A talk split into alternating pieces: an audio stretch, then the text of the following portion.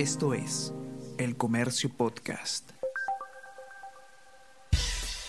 Buenos días, soy Gladys Pereira, periodista del Comercio, y estas son las noticias más importantes de hoy, miércoles 22 de junio.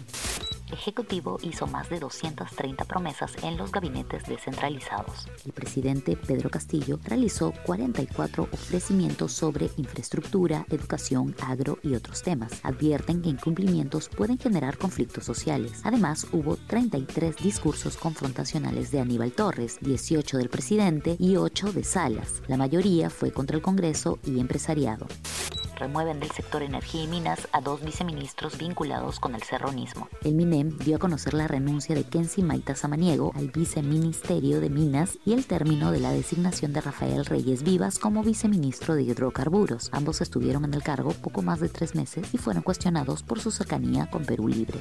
Inició el invierno con temperaturas más bajas del usual. El CENAMI informó que para los próximos tres meses se esperan temperaturas mínimas y máximas por debajo de lo normal, principalmente en la costa central y sur de país, así como en la Sierra Suroccidental. Se prevé que en zonas altas de Tacna, Moquegua, Arequipa y parte de Puno se registre hasta menos 20 grados centígrados durante la noche. En Lima Este, la temperatura variará entre los 13 y 19 grados centígrados en promedio, aunque no se descartan algunas noches por debajo de los 10 grados centígrados protestas indígenas toman Quito y cercan al régimen de Guillermo Lazo. Las marchas en Ecuador llegan a su décimo día con la violencia en ascenso. Las Fuerzas Armadas alertan que la democracia sufre una grave amenaza. Miles de indígenas llegaron el lunes a Quito para reclamar una reducción en los precios de los combustibles, así como reformas sociales y económicas al gobierno de Guillermo Lazo.